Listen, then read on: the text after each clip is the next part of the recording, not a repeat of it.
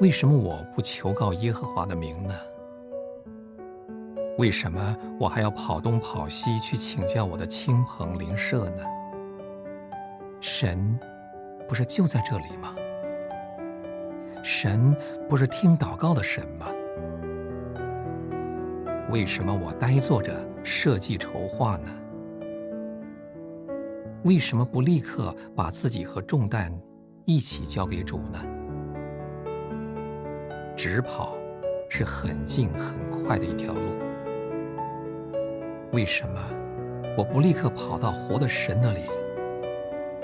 除了主以外，天下人间别无拯救啊！我不必先考虑我有没有资格去求告他，因为他的话说：“凡求告耶和华名的，就必。”